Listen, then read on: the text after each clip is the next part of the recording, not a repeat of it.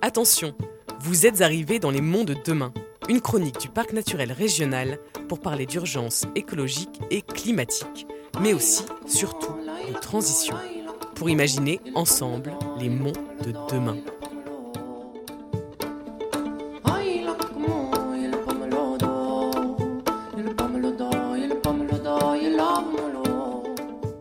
Elle a alimenté les moulins depuis plusieurs siècles.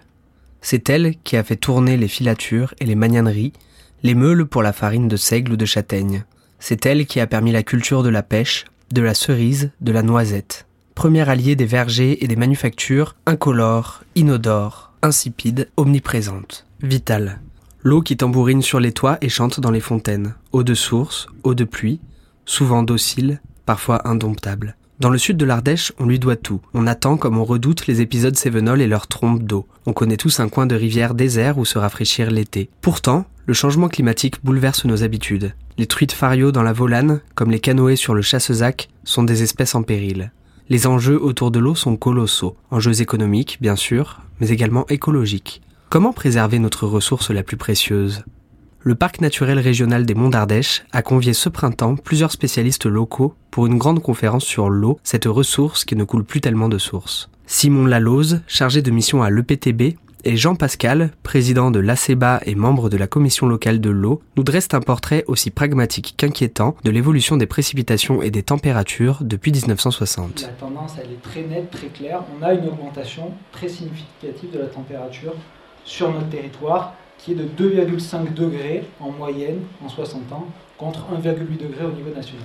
Quant aux précipitations, on constate surtout une irrégularité croissante dans les pluies. On, voit en fait une très forte variabilité d'une année à l'autre. On a des successions d'années sèches, d'années humides.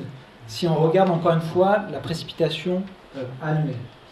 Euh, par contre, si on regarde plus dans le détail, on voit qu'il y a des tendances à l'automne, notamment euh, des hauteurs de précipitation plus intenses, donc des phénomènes ces qui qu'évoquait M. Ruff, qui sont a priori plus intenses euh, ces dernières décennies, et des épisodes donc qui sont euh, localisés mais plus fréquents euh, au cours des, des précédentes décennies.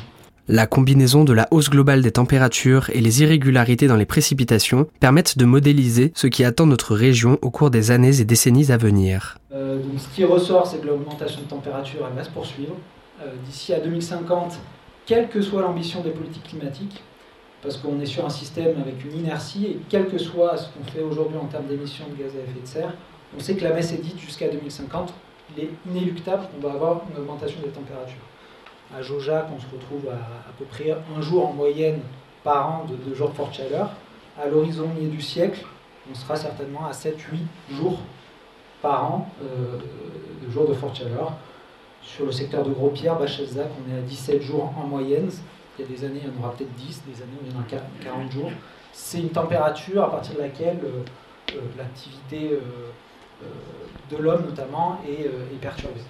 Et, notamment tous les déclenchements d'alerte canicule, dès lors qu'il y a trois jours consécutifs, etc. Donc là, on, risque de les avoir très souvent.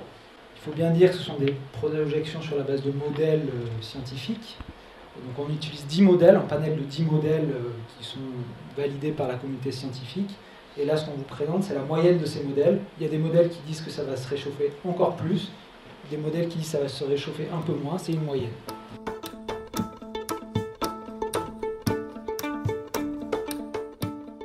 Et pour ce qui est de la pluie, les écarts saisonniers devraient s'accentuer. Sur les précipitations, c'est un phénomène qui est extrêmement difficile à analyser et à modéliser. Par contre, d'ici la fin du siècle, on estime qu'il y a un risque d'allongement des sécheresses climatiques sous l'effet de la température euh, et de diminution des précipitations estivales et un risque d'intensification des épisodes sénales localisés avec les dégâts que ça peut occasionner. Là aussi, on peut prendre, mais c'est sur du court terme, euh, les, 25 ans entre 1995 et 2020, on était sur les pentes toujours à une moyenne de 1400 mm par an. Depuis 2020, ça fait la deuxième, troisième année où on est plutôt sur 1200, donc on est plutôt inférieur. Mais euh, il suffit qu'il y ait un gros épisode Sévenol pour que la moyenne, euh, effectivement, euh, reparte à la hausse. La conséquence sur le lit des rivières est bien sûr importante. D'ici 25 ans, on attend en moyenne 30% d'eau en moins dans les rivières en période d'étiage, c'est-à-dire en plein été, quand le niveau d'eau est au plus bas. Simon Laloz nous réexplique le cycle de l'eau pour mieux comprendre l'impact du changement climatique sur nos rivières Une part repart sous forme d'évaporation de transpiration des végétaux, une part qui ruisselle plus ou moins directement au cours d'eau, et une part qui s'infiltre. Cette part qui s'infiltre va alimenter les eaux souterraines. et ces nappes, elles vont soutenir le niveau de nos cours d'eau, alimenter le cours d'eau l'été, euh, mais ce soutien naturel des nappes euh, vers les cours d'eau, il va diminuer au cours de l'été, ça c'est ce qui se passe traditionnellement. On a la particularité sur notre territoire d'avoir euh, des complexes hydroélectriques et du soutien d'étiage, donc uniquement pour deux cours d'eau, l'Ardèche à la vallée de la Fontolière et le Chazzac. donc c'est un soutien qui est relativement important. Euh, puisque à travers ces barrages hydroélectriques, euh, c'est 22 millions de mètres cubes au maximum qui sont stockés chaque été euh, pour faire du soutien d'étiage à la fois de la Loire, de l'Ardèche et du Chazzac. Et ça représente très concrètement la moitié de l'eau que vous voyez dans ces cours d'eau l'été. entre le 15 juin et 15 septembre, la moitié de l'eau dans l'Ardèche et le Chazzac est une eau qui est artificiellement injectée à travers ces barrages qui stockent l'eau au printemps sous réserve de remplir les barrages pendant la période de, de remplissage. Donc on a essayé, on a tenté d'essayer d'évaluer ce que pourrait être euh, en 2050 ces, différents, ces différentes variables. On sait qu'il y a une diminution des pluies estivales, une augmentation de l'évapotranspiration du fait de l'augmentation de température, euh, et mécaniquement une baisse des deux autres termes, le ruissellement et l'infiltration, euh, ça veut dire une moindre contribution des eaux souterraines au cours d'eau euh, à prévoir. Alors elle est variable en fonction du type d'eau souterraine qu'on a sur notre territoire. Et aussi un réchauffement de l'eau dans les cours d'eau, puisque l'eau qui vient des, eaux souterraines, qui, résurge dans les, cours d'eau, est une eau plus fraîche. C'est là souvent aussi qu'on voit des populations de truites fario sur des secteurs en, basse Ardèche. Ben, si on diminue l'apport de cette eau fraîche, mécaniquement, la température de l'eau dans les cours d'eau va augmenter. Les écosystèmes sont impactés par les températures croissantes. Les truites, mais aussi les castors ou les écrevisses, en passant par les plantes endémiques typiques de nos rivages, tout notre écosystème se retrouve en danger. Les usages de l'eau méritent d'être soigneusement réévalués. Notre mode de vie est très consommateur d'eau, et ce, tout secteur confondu. Euh, il y a des problématiques liées à la fermeture des milieux, liées à la déprise agricole, euh, des obstacles à la continuité écologique, les seuils, les barrages en rivière, mais aussi des secteurs de rivières qui sont dégradés où il n'y a plus de sédiments parce qu'il a été extrait le milieu du siècle précédent notamment. Euh, et puis aussi la pression touristique qui génère du piétinement des milieux, du dérangement des espèces. Et toutes ces vulnérabilités vont être renforcées par le changement climatique. On va assister une, modification et un déplacement des peuplements, euh, que ce soit au niveau de la faune ou de la flore. Euh, le, chêne qui va prendre le pas sur la châtaigneraie, euh, des espèces euh, qui sont euh, plutôt généralistes qui vont se développer au détriment des espèces spécialistes. Vous avez ici la Rhône, qui est une espèce endémique du territoire et une espèce en, danger d'extinction qui a besoin d'une eau relativement fraîche. Donc on, a des craintes par rapport à ces espèces très spécialistes. La truite fario, il y a aussi des inquiétudes par rapport à la truite. Euh, et puis des menaces sur, euh, sur les zones humides, euh, voilà, avec aussi le développement d'espèces invasives. Là, vous avez une photo de la renouée du Japon. On voit de plus en plus au bord de nos cours d'eau pour ceux qui, s'y promènent.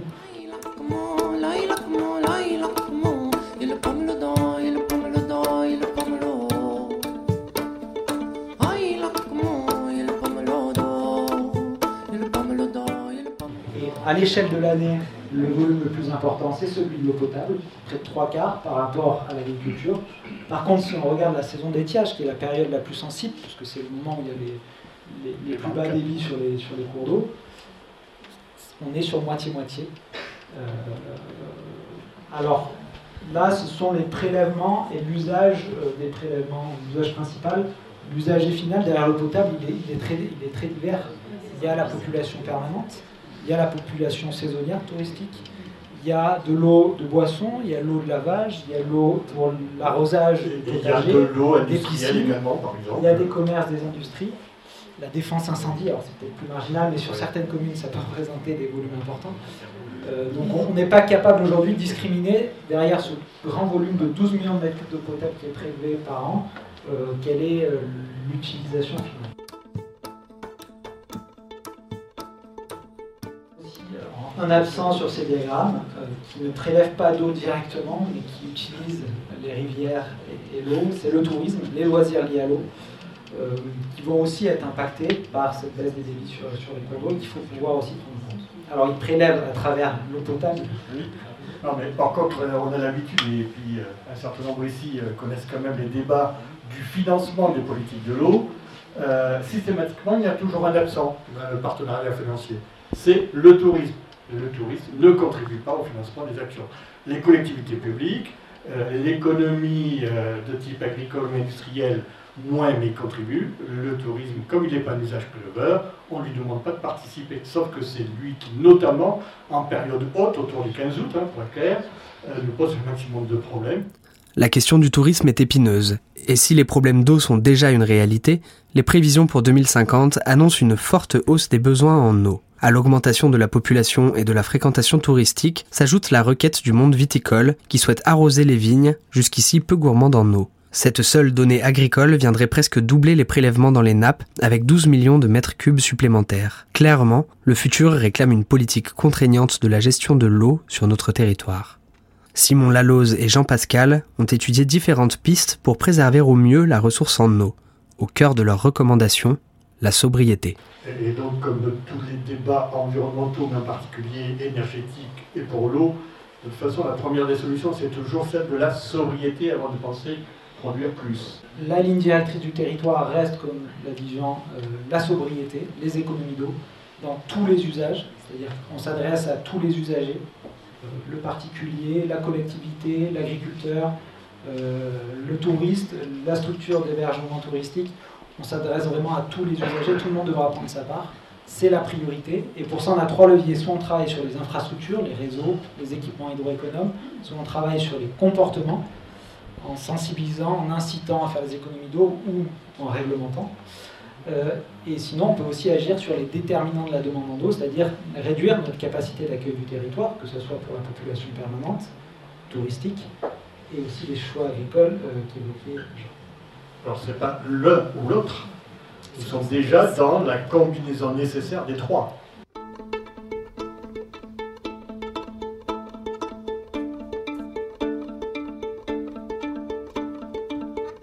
C'était votre chronique Les monts de demain.